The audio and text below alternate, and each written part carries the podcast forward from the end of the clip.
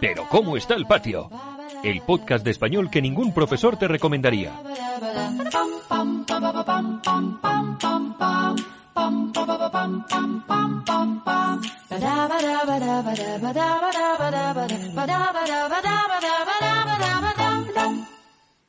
Hola a todos, bienvenidos y bienvenidas un episodio más a Pero ¿cómo está el patio? Hola Carol. Hola Paco, precioso, ¿cómo estás? Bien, gracias. Parece que nos hemos hecho de rogar, ¿no? Es decir, que hemos tardado en grabar este episodio.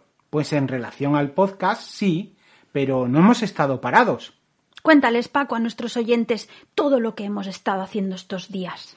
Pues, entre otras cosas, una de las actividades más interesantes que hemos hecho últimamente fue que el otro día hicimos un Bermud online en directo con el Club de Español de Krasnodar, con Estrella, Alejandro y el resto de profesoras del centro. Podréis ver el vídeo en directo en su perfil de Instagram y en YouTube. Recordad que os pondremos los enlaces en la transcripción del episodio, donde también encontraréis un enlace a un dossier sobre la costumbre española de tomar el vermú. Y bueno, también hemos estado muy ocupados preparando los nuevos episodios que pronto podréis escuchar. Pero, ¿y qué ha sido de tu vida? Uy, pues yo paso mi vida trabajando mucho, mucho. Pero me queda algo de tiempo para leer libros y escuchar audiolibros. El último libro que he leído ha sido La caza, de Joseba Alfaro. Un thriller de espionaje al más estilo Jason Bourne. Y el último libro que he escuchado ha sido La sombra del viento, de Carlos Ruiz Zafón. Seguro que os suena mucho. Y narrado por la voz del actor Jordi Boixaderas, un actor catalán que también hace doblaje y narración, famoso por haber prestado su voz a las versiones dobladas en español de las películas de los actores Sin Bean o Gerard Butler. Si os interesa saber los libros que voy leyendo, en mi blog suelo publicar alguna reseña de los que más me gustan. También os dejo el enlace en la transcripción. Y siguiendo con nuestra curiosidad sobre el tema de la comunicación no verbal, asistimos, junto con Daniela, nuestra vecina analista de datos, a la Jornada Internacional de ASENOVE, que es la Asociación Española de Comunicación No Verbal. Fue muy, muy interesante y aprendimos mucho sobre la expresión de las emociones, así como la comunicación tomando como referencia nuestro comportamiento emocional. Entre las charlas, una de las más interesantes fue la ofrecida por Ramón Artemán, de la agencia de publicidad metropolitana, quien ha estado a cargo del desarrollo del anuncio de la cerveza Cruzcampo, en el que han utilizado la tecnología deepfake para traer de vuelta a la vida a la famosa cantante Lola Flores. Tenéis el enlace en la transcripción para ver el anuncio y el cómo se hizo. Enhorabuena a todos. Y para acabar, una nueva subsección en la sección Presentación. ¡Saludos! a los televidentes. Un saludo muy grande al pajarito que nos ha hecho la primera aportación en PayPal para apoyarnos en nuestro proyecto. Todos los cuartos son bienvenidos. Un saludo a Austin, Texas, donde nos han recibido con los brazos abiertos y a Judy, nuestra vecina australiana, que está vacunando a todo el que se le pasa por delante y ha aparecido en prensa y televisión jeringuilla en mano. Y por último, el saludo más especial de nuestra estrella invitada. No veas cómo tenemos el patio. Soy la, abuela de la, yaya de la Carolina y estoy muy bien. Y yo estoy muy agradecida con todos vosotros por haberos acordado de que yo os mande un... que yo os quiero a todos. Ah, yo estoy bien. Aquí hay mucha gente y una vez de más triste, pero otra vez me río y hay cosas. El otro día tuvimos una fiesta. Ya eso explicaré a la Carolina, que lo ve ella, la fiesta que tenemos aquí. Pero estoy muy bien, pues muy bien. Yo me alegro de todos vosotros. Y si yo vais bien con mi Carolina, que, te, al remate ella está solilla. Ay, los gatos, pero son una, una de Paquito sí. Pero, pero los gatos, si te pasa algo, no te van a hacer nada. Ah, le estoy haciendo un chaleco a la Carolina de, con los mordes por, por casi por la cintura, porque lleva un, un punto abajo y otro arriba en la cintura. Pero lo que pasa es que, claro, como puedo poco, pues un gasto tiempo. Pero para el invierno que viene ya estará. Y estará muy abrigada porque, porque va saliendo muy gordo, la, la, lana es muy gorda. Y ya está. Adiós para todo, ¿eh? Todo es que no. A la... Besos para todos. La inquilina de hoy en el piso de estudiantes es Andrea, desde Bonn, Alemania, que nos hablará de su proyecto en ciberseguridad y sus experiencias con la lengua española. Hola Andrea, ¿qué tal? ¿Cómo estás? Muy bien, gracias. ¿Cómo estás, Carol? Muy bien, todo muy bien por aquí. Eh, muchas gracias por acompañarnos. En... Pero ¿cómo está el patio? Tenía muchas ganas de que estuvieras aquí con nosotros. Me hace especial ilusión porque tenemos, hemos compartido proyectos y me, hace mucha ilusión que los podamos contar a nuestros vecinos y a nuestras vecinas. Pues vamos a empezar. Cuéntanos un poco, háblanos un poco sobre ti. ¿A qué te dedicas? Dónde vives, cómo es tu vida. Sí, uh, La mayor parte de mi vida he vivido en Bonn, pero también en Inglaterra, en Costa Rica y España. Ah, pues donde está la familia y los buenos amigos, eso siempre es un pedazo de casa. Profesionalmente siempre he estado interesada en la innovación, el progreso y el desarrollo inteligente de nuevos negocios. Hoy combino eso con la comercialización estratégica y operativa en el contexto de la seguridad cibernética y la conciencia de la seguridad. Ningún día es igual. Un área en la que conoces a mucha gente interesante. Es un mundo propio y que puedes descubrir de nuevo cada día. Lo que me gusta de mi trabajo es que trabajo con colegas internacionales muchas veces y eso me hace muy feliz, el poder estar en contacto con ellos. Qué bien, Andrea, me alegro un montón. Trabajar con colegas de todo el mundo, eso te enriquece, no solo en el trabajo, que también, sino como persona. Tienes contacto con muchas culturas, con muchas personas diferentes del mundo. Muy bien, ¿y cuándo empezaste a aprender español y por qué? Pues um, las lenguas son una comunicación viva cada idioma es una filosofía, una cultura propia y sí está ciertamente lleno de excelentes y hermosos prejuicios en un sentido positivo. Así que para mí la lengua española es también una actitud ante la vida que combino con impulsividad, alegría de vivir, espontaneidad y calidez. Eso es exactamente lo que quería experimentar después de mi bachillerato. El sueño era América Latina. Tuve la suerte de poder disfrutar de un año con muchas experiencias buenas en Costa Rica. Eso fue, oh Dios, hace 30 años, no puedo creérmelo, pero... ¿Cómo pasa el tiempo? Una época en la que el país no conocía el turismo de masas. Seguí mis estudios durante dos años en la Escuela de Español, luego Costa Rica y seguí estudiando en Inglaterra. Esa universidad tenía un programa para estudiar en el extranjero que me permitió hacer un semestre en Madrid.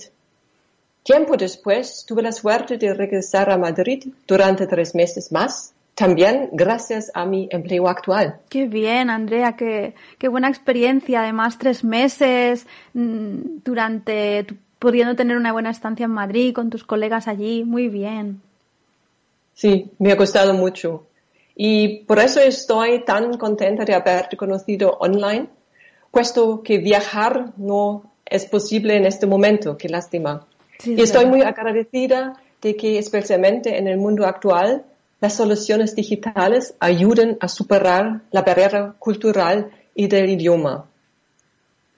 No hay que detenerse en ese punto para descuidar la apertura y el interés por los idiomas y sus antecedentes culturales. Yo pienso igual que tú, en un momento como el que estamos viviendo, sin esta conexión digital, sin internet, sin estos programas que nos permiten hacer las videollamadas, sería muy difícil. La verdad es que, por ejemplo, nuestra comunicación hubiera sido prácticamente nula en, en estos meses. Y esto pues nos ha abierto una gran diríamos ventana, casi puerta, una puerta bien grande en la que podemos continuar hablándonos y estar en contacto. Muy bien. Sí. ¿Y se habla mucho el español en tu ciudad o en tu país, en Alemania? Sí, de verdad sí. Alemania es un país multicultural y aquí, en Bonn, como antigua capital de Alemania, todavía se puede sentir el ambiente internacional, por ejemplo, con representaciones de organizaciones internacionales como las Naciones Unidas, pero también algunos consulados se han quedado en Bonn. Desafortunadamente, la vida pública también ha sucumbido al corona por segunda vez. Pero aparte de eso, también puedes experimentar la cultura española de muchas maneras diferentes. Por supuesto, hay excelentes restaurantes o bodegas donde puedes comprar todo lo que tu corazón culinario desea. También hay diferentes asociaciones sin ánimo de lucro que ofrecen eventos culturales españoles. Por ejemplo, el Club Ibero o el Club Galicia son puntos de encuentro para todos los interesados en España, Portugal o los países de América Latina. Los eventos sobre temas de actualidad de política, la economía y la investigación, así como sobre la geografía, la historia y la cultura de esos países en general. Se hacen ambos idiomas, tanto en alemán y, claro que sí, como español. Además, también se puede asistir a conciertos, hacer cursos de idiomas y de conversación. Espero que después de Corona haya excursiones y fiestas uh, de nuevo. Yo también lo espero, por favor. Que, bueno, ahora tenemos la esperanza, la pequeña esperanza, ¿no? De la vacuna, a ver si llega rápido y con eso podemos retomar las excursiones, las fiestas y a mí me encantaría además venir a, a Bonn a disfrutar de una de estas fiestas. Sí. Me encantaría. Muy bien. Sí, sí, claro. Nos has dicho que, traba- que trabajas en el mundo de la ciberseguridad. Eh, ¿Nos puedes contar un poco más sobre ello? ¿En qué proyectos estás trabajando actualmente? Sí, claro. La tarea de nuestro equipo es preparar los temas de seguridad en nuestra empresa y para nuestros clientes de tal manera que se entiendan y se implementen de forma sostenible. Actualmente el proyecto en el que estoy trabajando más es Awareness. Este nuevo proyecto es en realidad el resultado de una declaración de un colega que al principio del confinamiento se en- enfrentó al reto de conciliar su carrera profesional y la de la familia. Un día recibí una email que decía, estoy ocupado ahora mismo, mi pequeño está golpeando mi teclado. Pobre, pobre hombre. Qué pena. y con, con eso ya nació la mitad de la idea. Tenía que pensar en, en algo que uniera a padres e hijos, especialmente en, en una época en la que toda la familia, ya sea de forma profesional o privada, pasa más tiempo en línea que nunca. Y así que se me ocurrió la idea de publicar una revista de aprendizaje con manualidades y rompecabezas sobre temas de seguridad cibernética. Muy bien, muy buena idea. Tengo unos colegas fantásticos a los que una vez se lo presenté, entendieron la idea inmediatamente. Todos ellos contribuyeron en la creación de Awareness. Por ejemplo, Faye, una talentosa diseñadora gráfica, creó un lindo dragón de un día para otro. A Mike se le ocurrió el nombre Awareness, un bonito juego de palabras porque Nessie en Escocia es conocido por lo- todos los niños. Y finalmente se añadió a la aventura Rigma un periodista muy capaz y preparamos entre todos el primer número. Sin darnos cuenta, ya estamos en la cuarta edición. No puedo creérmelo. Yo tampoco. Claro. ha pasado el tiempo volando. Cada número tiene un tema diferente de gran campo de la ciberseguridad.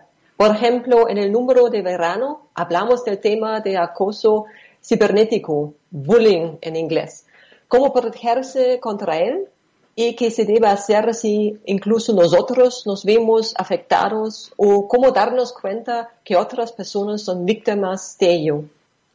Os eh, voy a enviar el, el link para que lo publiques junto a la transcripción del episodio de todas las entregas que hemos publicado hasta ahora, para que quien quiera las pueda descargar y leer y jugar. Muy bien, muchas gracias Andrea. Va a ser muy interesante poder poner eso en la parte de, en la página web, en la parte de la transcripción. Podemos poner el link y puede ser de mucha ayuda para muchas familias que se encuentran en la misma situación que tu colega. Claro que sí. Ay, sí, claro.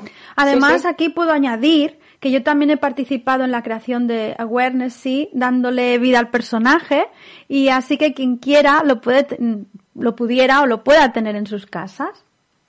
Sí, le pedí a Carol si quería participar en el número extra ah, de Halloween y creamos un manual para poder coser y dar vida a Awareness.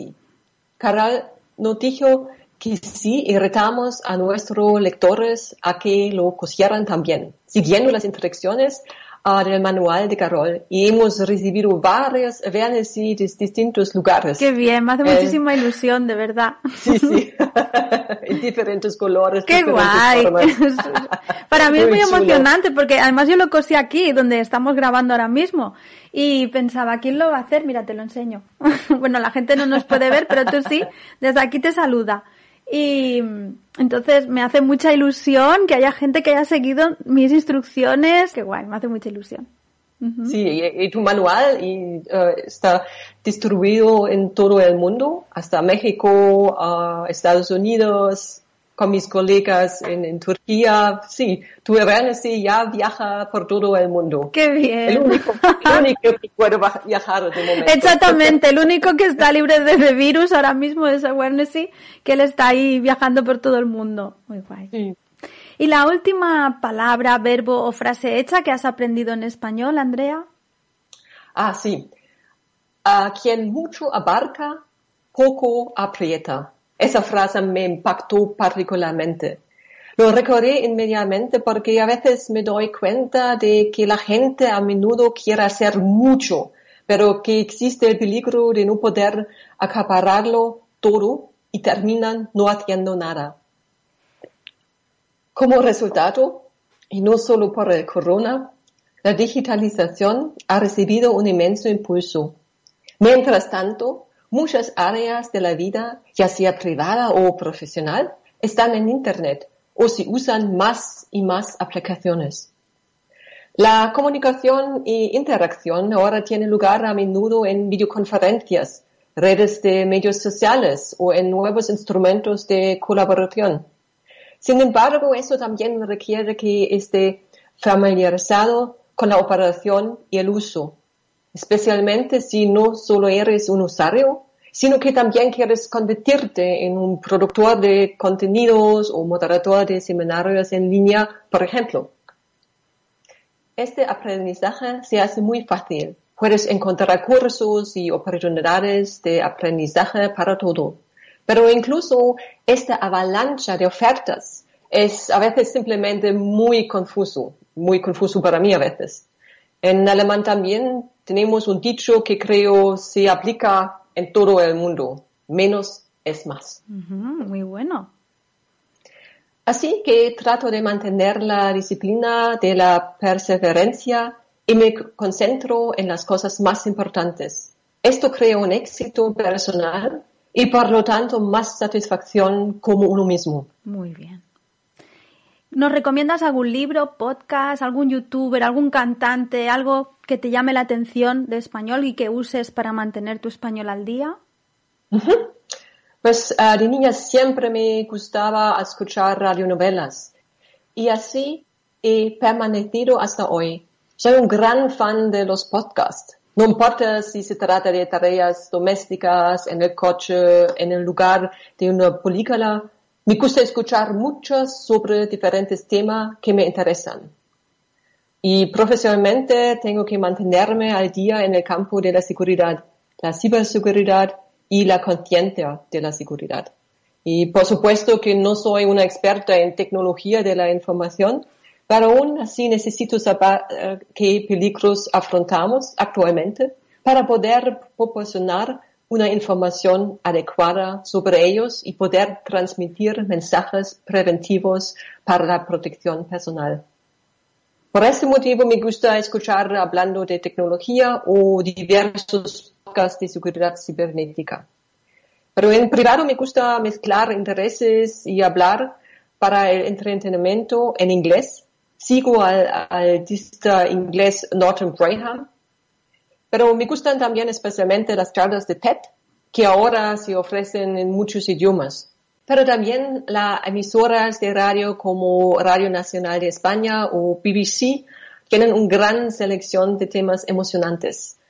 Desde el primer número de Pero ¿cómo está el patio? Soy por supuesto, súper, súper, súper fan. Muy bien, muy bien.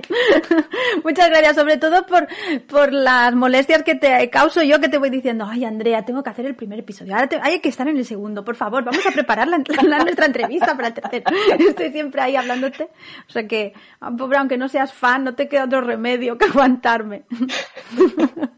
y por último, ¿nos cuentas alguna anécdota aprendiendo español o viajando por España, como, como nos has dicho que has venido varias veces, ¿qué te haya sucedido?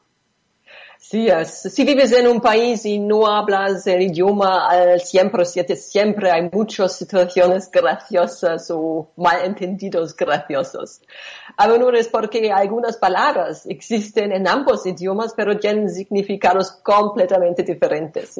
por ejemplo, la palabra ángel en español son criaturas de apariencia casi divina, con alas emplumadas y halos en la cabeza. En alemán, ángel es una caña de pescar. Madre mía. Así, para halagar a alguien en alemán, no deberías llamarle caña de pescar. No, me parece que no es buena idea, ¿no? Definitivamente. otro ejemplo, aquí viene la temporada de frío otra vez. Así que cuando salía decía, ay, qué frío, voy a ponerme un mantel. Con ello, uno puede irritar completamente a todos los españoles. Uno podría pensar que los alemanes son muy raros, pues, alemanes son raros. Todos somos un poco raros, todos. Sí. ¿Por qué tomarían un mantel para protegerse el frío? Pues la apuesta es bastante simple. Mantel significa abrigo en alemán. Claro, a mí si me dice que alguien se va a poner un mantel, pensaría, pero ¿y por qué? ¿Por qué quiere el mantel de la mesa? no, no tiene sentido. Pero bueno, lo entenderíamos después cuando te viéramos bien abrigada. Muy bien.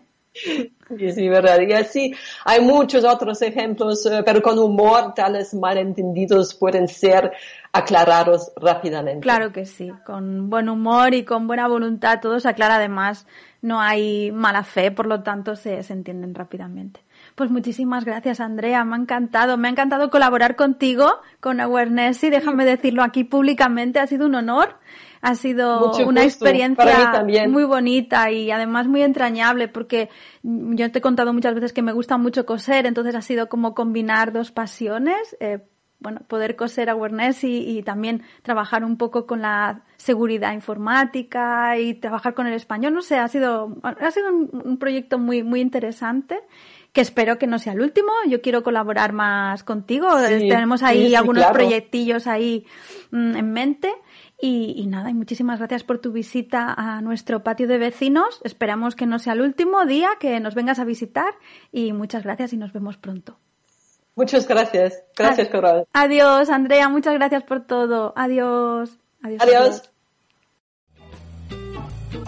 Y hoy en Píldoras de Español que te harán pasar por un nativo.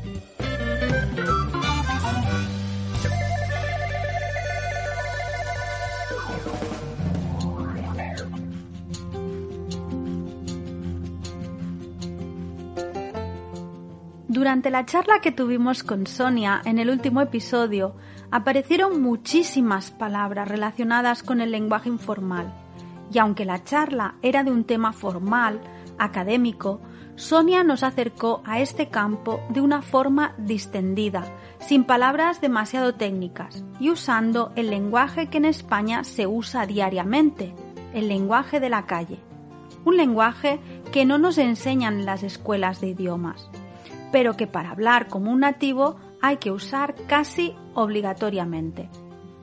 Como en todas las lenguas, una cosa es lo que aprendemos y otra cosa es cómo sus hablantes las usan, las transforman o las viven. Porque las lenguas están vivas y sufren cambios y alteraciones constantemente. Una muletilla es una palabra que se repite en el discurso del hablante muy frecuentemente, como un hábito. Se usan para concluir una conversación, ¿vale? Mañana nos vemos. Para pedir si se entiende una idea, ¿me explico? Para decir de otra forma lo que ya estamos expresando, Paco es muy atractivo, en plan, le voy a pedir una cita. Durante la charla con Sonia aparecieron muletillas y expresiones informales como chulo, chula, un montón, total, supermonas, cookies, ser un rollo, un rollazo, jolín, caray, crear mal rollo, y tal, tate, churro, ¿sabes? Es muy chungo, puñeta, no sé qué, no sé cuántos, no me da la vida, zasca, mogollón, ni fu ni fa, ostras. Como ya habréis visto, las muletillas tienen diferentes significados, dependiendo del contexto, y es casi imposible explicarlas todas. Existen muchísimas y dependen de la zona geográfica y del contexto. Es muy curioso porque las usamos de forma inconsciente, como un tic. No nos damos ni cuenta y nos acompañan en nuestras charlas, e incluso en conversaciones más formales, como por ejemplo con un ok, después de cerrar un trato importante.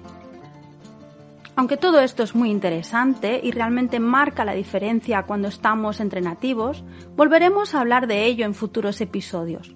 Pero hoy me gustaría hablaros sobre algo muy curioso a la par que divertido, que es cómo podemos identificar la edad de una persona solo por el uso de sus expresiones, muletillas y su vocabulario.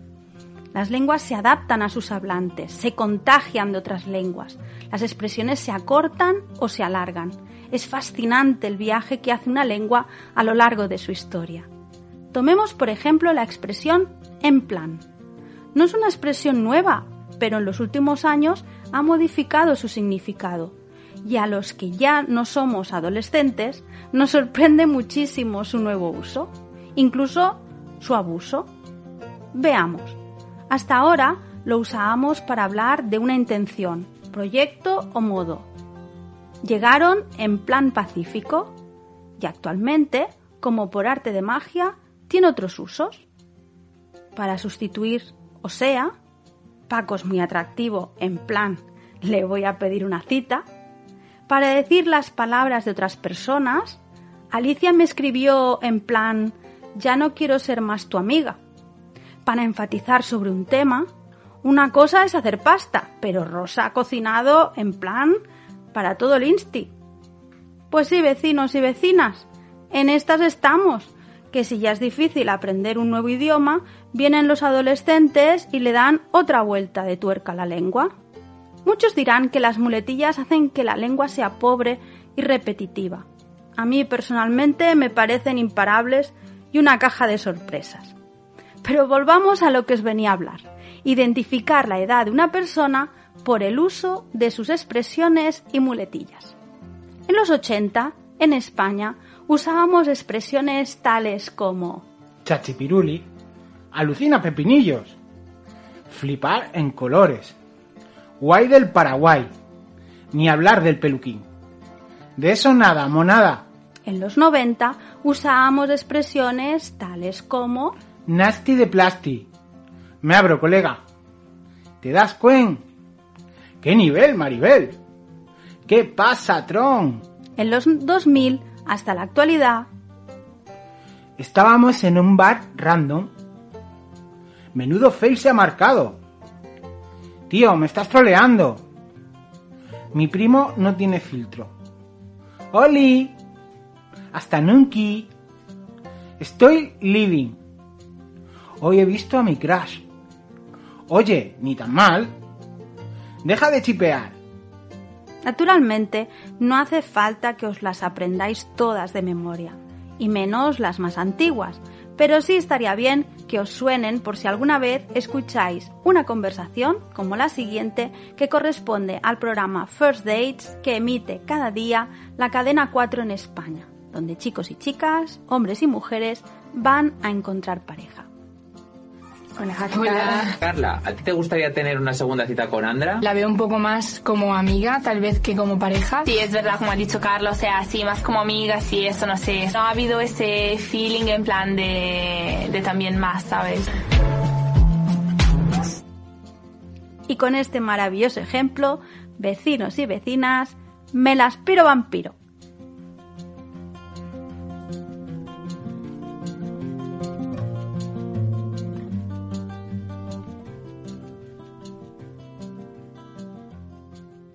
Os dejamos con la sección de Estrella, nuestra vecina del Club de Español de Krasnodar, que nos habla de cómo centrarse en aprender un idioma de manera efectiva.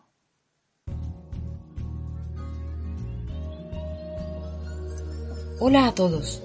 ¿Cuántos idiomas habláis? ¿Os habéis percatado de cuánto tiempo tardasteis en comenzar a expresaros y comprender? Pues de esto se trata. Aprender un idioma de una manera efectiva implica minimizar el tiempo empleado en los entrenamientos y comenzar a desenvolverse rápido.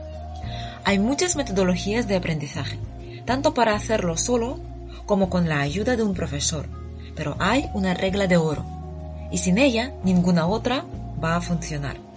Aprender solo. O sea, siempre intentar comprender y reproducir lo que estás aprendiendo sin ayuda externa. El cerebro es un bicho bastante perezoso, por naturaleza, y siempre busca caminos cortos. Ir por un camino conocido, reaccionar de una manera habitual, leer subtítulos si los hay. Todo lo dicho para ahorrar energía siguiendo patrones de comportamiento, acciones automatizadas. Igual ocurre con el aprendizaje del idioma. Si hay una persona que te ayuda a hablar, un cuaderno con las respuestas, tu cerebro no va a pensar.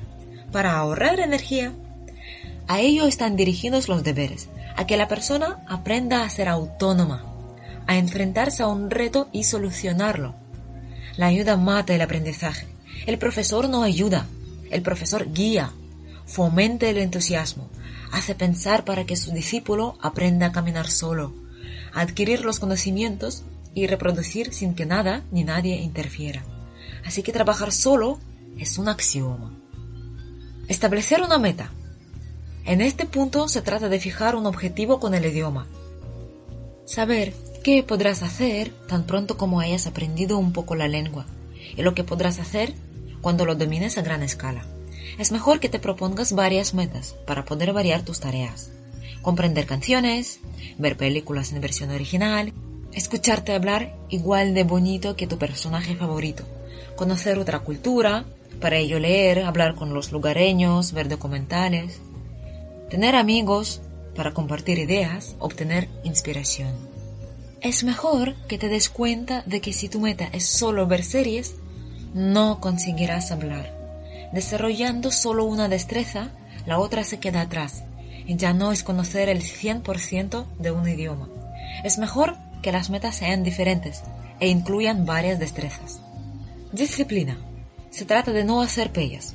Se trata de que el tiempo que se emplea en el aprendizaje tiene que ser periódico. En otros términos, los estudiantes que obtienen un buen resultado estudian sistemáticamente, cada cierto tiempo. Estudiar una vez a la semana, dos horas, es jugar con el idioma, no aprender a dominarlo. Esta actitud entraña un peligro de frustración. Estudiar cinco veces, dedicando de 15 a 3 horas, tendrá mejores resultados. ¿O estás de bajón? Pues por lo menos disfruta de tu capacidad de ser disciplinado y poder seguir un horario, y no dejarte de llevar por el ánimo. Si es necesario, goza de ser capaz de educar una diligencia en ti mismo. Las personas más diligentes, que se muestran dispuestas a trabajar duro para obtener mayores recompensas, liberan más cantidad de dopamina en zonas del cerebro relacionadas con la motivación. Busca a alguien o algo que te ayude en ello. Alarmas, grupo de amigos, un profesor o un tutor. Sistema. Es muy necesario que todo esté bien organizado. Si comienzas por las oraciones condicionales sin conocer el modo condicional o subjuntivo, te harás un lío y el camino será más confuso y largo.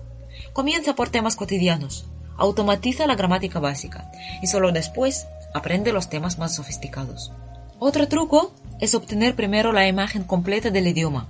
Pero ojo, Aquí es importante de no caer en la tentación de pensar que si conoces todos los pilares del idioma, ya lo sabes. Y aún más, que ya lo sabes hablar. Pero no, solo se trata de obtener el mapa de estudios. Materiales. El éxito depende del material que utilizas para estudiar. Este desempeña una función de un mapa con varios caminos y varias metas. Si solo son ejercicios de gramática, no podrás hablar. Si solo son libros o artículos, tampoco. Si solo hablas o reproduces lo que escuchas sin tocar la gramática, tu charla va a ser cotidiana el vocabulario no superará mil palabras. Si solo escuchas, pues ya sabes. Es mejor saber combinar. Comenzar con ejemplos, con automatización, después seguir reforzando, ampliando con otras actividades, interiorizando y aprendiendo a improvisar e imaginar. Y así en cada tema, ya sea gramatical o léxico. Cerciórate de que tu material abarca todas las destrezas. Tiene muchos ejemplos y actividades para automatizar el léxico y la gramática de modo ameno. Práctica. Se puede sobrevivir en el mundo del aprendizaje sin una meta, sin un sistema y sin materiales. Sí, aprenderás, pero tardarás más tiempo y con muchos líos, dudas. Bueno, también puede ser coser y cantar si eres un superdotado o un empollón, pero no podrás prescindir de disciplina y práctica. Sin rechistar, resulta fundamental esta parte de los estudios. Es mano de santo. Esforzarte, pensar, hacer trabajo mental aparte de las clases que tomes es lo que va a favorecer crear nexos neuronales y memorizar más cantidad y más tiempo. Practicar en voz alta va a hacer que los músculos de tu aparato fonador comiencen a trabajar automáticamente, sin pensar, del mismo modo que pasa con el idioma nativo. En efecto, Solo los esfuerzos de dar un uso a lo que estás aprendiendo y además pronunciándolo en voz alta, teniendo clases particulares, reuniones en clubes de conversación, redacciones o publicaciones en español, comentarios, escuchando canciones o viendo series, aprenderás un idioma hasta tres veces y media más rápido. Claro que vas a querer tirar la toalla, te quedarás en el blanco muchas veces, no comprenderás ni jota al principio. Bueno, los primeros dos, tres meses, pero hay que hincar los codos y disfrutar del proceso. Pero si solo lo piensas, quieres actuar, pero no lo haces, o consideras que con hablar 10 minutos a la semana es suficiente, será solo un juego, nada más, que también está bien, pero entonces no se trata de un aprendizaje efectivo.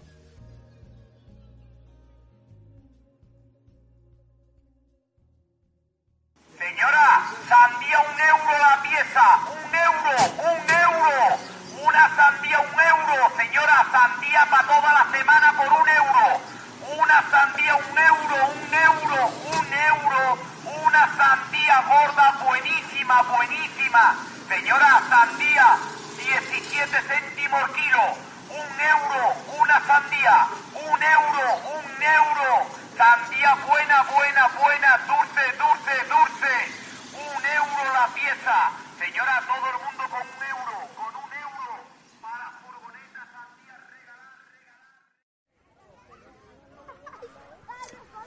Hola vecinitos, bienvenidos de nuevo a la comunidad.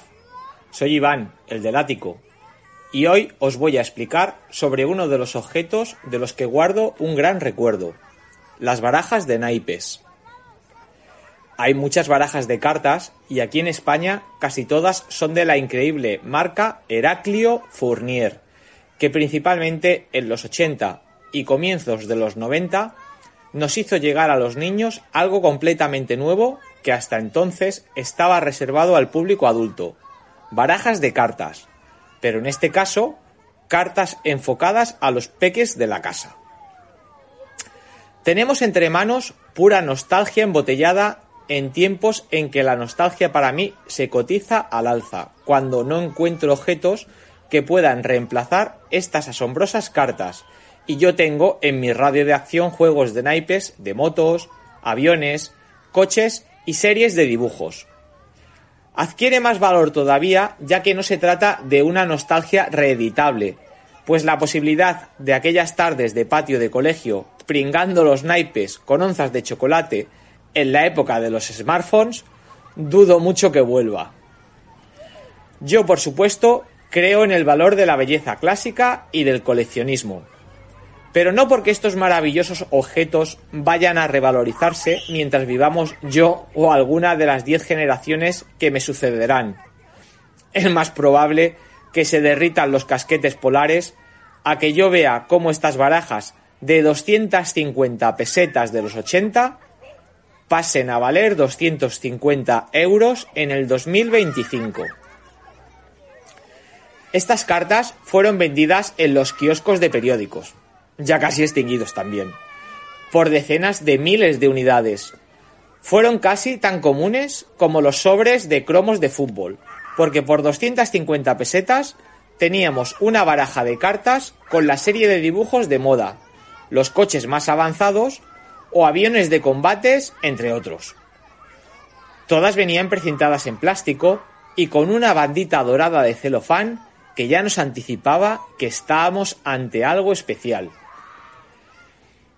Había diferentes maneras de jugar según el tipo de colección, en las que aparecían datos concretos, detalles y características numéricas de vehículos o jugadores de fútbol y baloncesto, consistía en repartir el mazo entre los diferentes jugadores y cuando fuera tu turno, sacar la primera carta de tu taco, proponer una disciplina de la ficha técnica en la que creías que superarías a los demás y ir repitiendo la operación hasta que alguien te quitara la mano. En las cartas en las que no aparecía ningún dato, se trataba de emparejarlas entre ellas. El juego no podía ser más sencillo.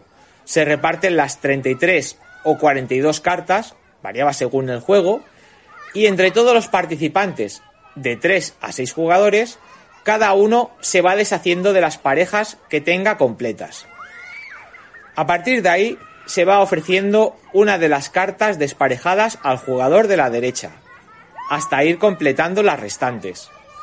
Al final, alguien se quedará con una sorpresa en sus manos que le hará perder e incluso puede que le traumatice al no haber podido emparejar su carta. Si alguna colección de cartas me causó una especial admiración fue la colección denominada Las Siete Familias. Esta tenía un público muy concreto, los niños y niñas pequeños ya que podían jugar fácilmente con ella, pero no por ello dejaba de ser atractiva también para un público más adulto. Esta se inventó en Inglaterra en 1851 por la compañía Jacks of London y rápidamente se extendió a otros países. En nuestro país adquirió gran relevancia a partir de 1965 gracias a Heraclio Fournier, que fue quien lo introdujo en España bajo el nombre Familias de Siete Países. Curiosamente, en 2015 se cumplieron 50 años de la primera edición de una de las barajas más míticas jamás fabricadas en España. Probablemente esta es la baraja infantil de cartas que más se recuerda. La baraja de las familias de siete países se compone de 42 cartas, a su vez, está dividida en siete familias de seis personajes cada una de ellas. Abuelo, abuela, padre, madre, hijo e hija. Las familias, valga la redundancia, son tiroleses, chinos, bantúes, mexicanos, árabes, indios y esquimales. Por aquel entonces y en las fechas en las que llegó a nuestro país, era una manera muy didáctica de acercar a los pequeños distintas culturas lejanas de una forma educativa. ¿En qué consiste el juego? Como dije anteriormente, es muy sencillo. Consiste en repartir las cartas a los distintos jugadores, en este caso de 3 a 6, y completar las familias. Resulta, por tanto, vencedor el que más familias complete. Cada jugador, por cada turno, iba pidiendo a los restantes las que se suponía que tenían los otros. Por ello, si fallaba, se pasaba el turno al siguiente. Como dato curioso, el ilustrador que ponía rostro a estas familias se llamaba José Luis López Fernández y al fallecer, su familia pidió que no se alterase jamás el diseño, a pesar de las numerosas reediciones que se han hecho. Querían así rendirle un homenaje con esas míticas ilustraciones intactas. Cada una de estas siete familias y sus personajes pueden ser visto hoy en día como todo un icono de aquella época, y estoy seguro que se ha quedado grabado en el subconsciente de todos los que las tuvimos para toda la vida.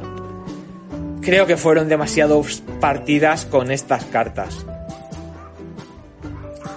Hoy resulta muy curioso observar cómo estaban representados todos los tópicos y cómo lo políticamente correcto todavía no había llegado entre nosotros. Pero aún llama más la atención cómo las poses y acciones que realizan los personajes que aparecen. La mayoría de los hijos e hijas aparecen jugando entretenidos y acompañados de algún animal.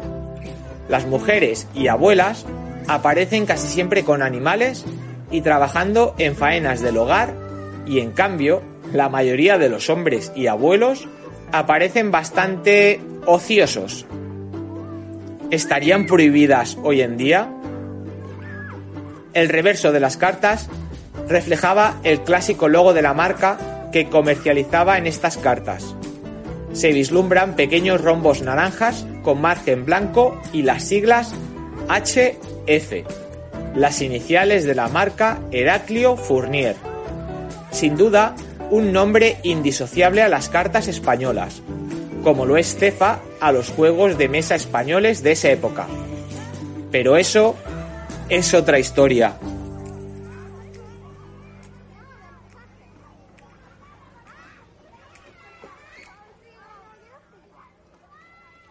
Os voy a contar un secreto, y es que yo también tuve las cartas de las familias de pequeña, pero se perdieron entre los juguetes de mi infancia. Hace un tiempo, Iván me regaló una baraja y lo celebramos jugando una partida, y le descubrí algo que él no sabía, y es que si pones las cartas de los personajes de una misma familia una al lado de la otra, puedes ver que el ilustrador compuso un paisaje continuado por lo que no las diseñó de manera individual, sino como una ilustración con la familia al completo. Y ahora, los audaces.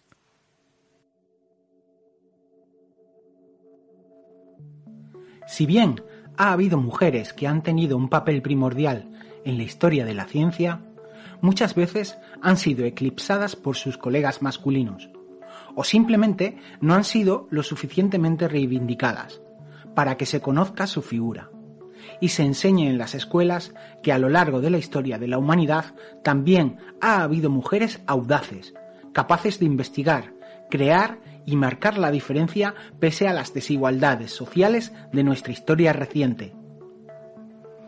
Es el caso de nuestra protagonista de hoy, una científica, ginecóloga, pedagoga y feminista española que nació en Valencia en 1862.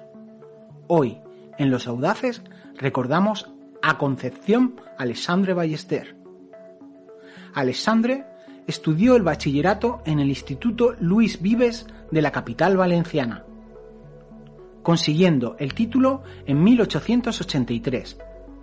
Después se inscribió en la Escuela Normal Femenina de Valencia y aprobó el examen de grado de maestra de enseñanza elemental.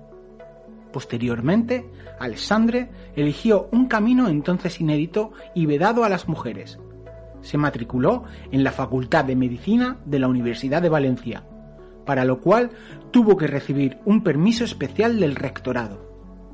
En aquella época, las mujeres no disfrutaban de igualdad de condiciones en el acceso a la enseñanza superior, y además tenían que enfrentarse a la misoginia y al machismo del mundo académico. Alexandre fue la novena mujer española en tener un título universitario.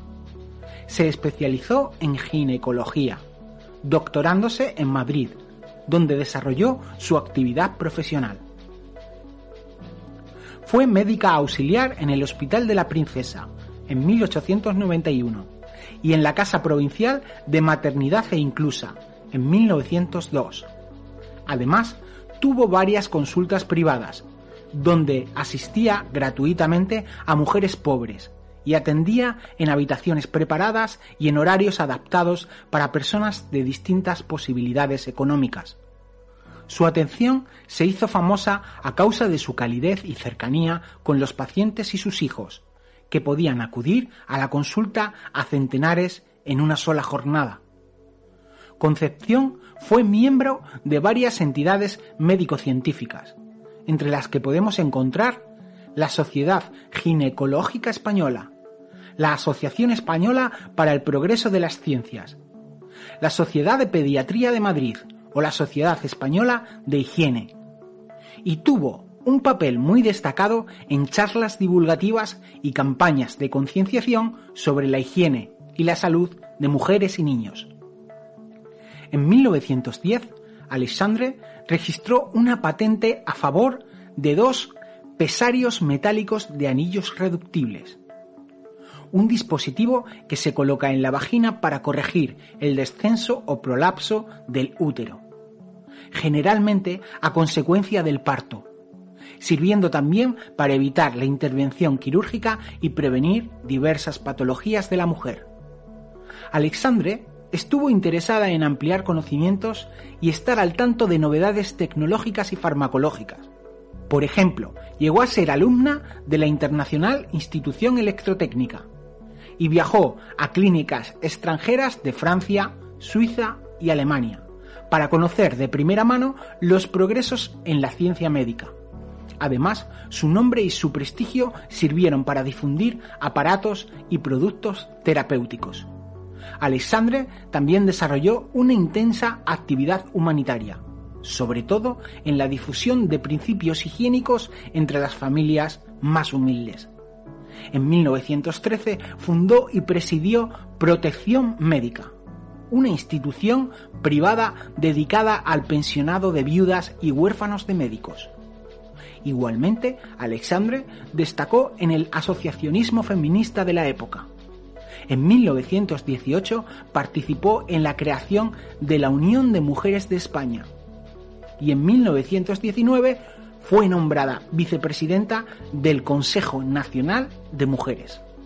Sus artículos, ponencias y discursos abarcaron temas sobre enfermedades, terapias, salud pública, pediatría, pedagogía infantil y educación maternal la situación de la mujer y de la obstetricia en la profesión médica o en la sociedad en general. Entre 1916 y 1920 fue responsable de una sección de orientación feminista en la revista La Medicina Social Española. Alexandre defendía una cultura de madres, basada en la educación higiénica de las mujeres desde la infancia. Consideraba el feminismo como un movimiento pacifista generador de prosperidad económica y consustancial al progreso. Concepción Alexandre falleció en Valencia en 1952. Era tía del poeta Vicente Alexandre, Premio Nobel de Literatura en 1977. En 2001, el Consejo de la Mujer de la Comunidad de Madrid la incluyó entre las 100 mujeres del siglo XX que abrieron el camino a la igualdad en el siglo XXI.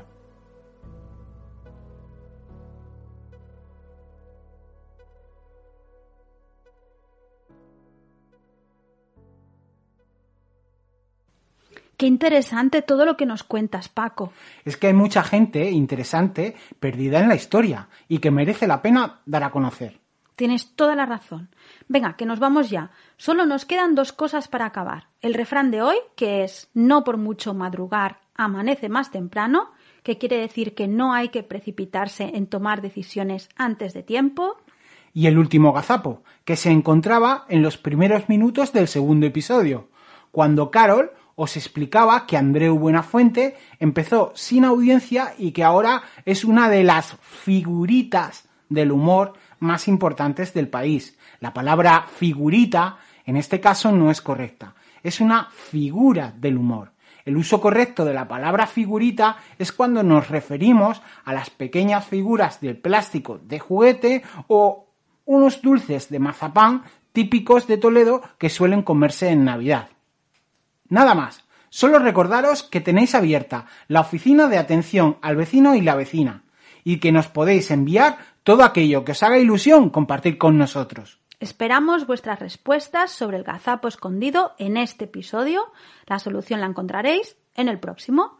Ya sabéis que compartir este podcast es de guapas y guapos y comentar también y hacer una donación en nuestro PayPal para ayudarnos a pagar los gastos que vamos teniendo aún más. Aún más. Pues eso. O sea, en plan... ¿Ya? Pues nada. Hasta, pronto. Adiós, adiós. Puedes ponerte en contacto con nosotros en radio.perocomoestalpatio.gmail.com. También puedes seguirnos en redes sociales para saber cuándo va a salir el próximo episodio. Y sobre todo, no te olvides de pasar por nuestro apartado de apoyo en la web www.laflores.net. Nuestros gatetes os lo agradecerán.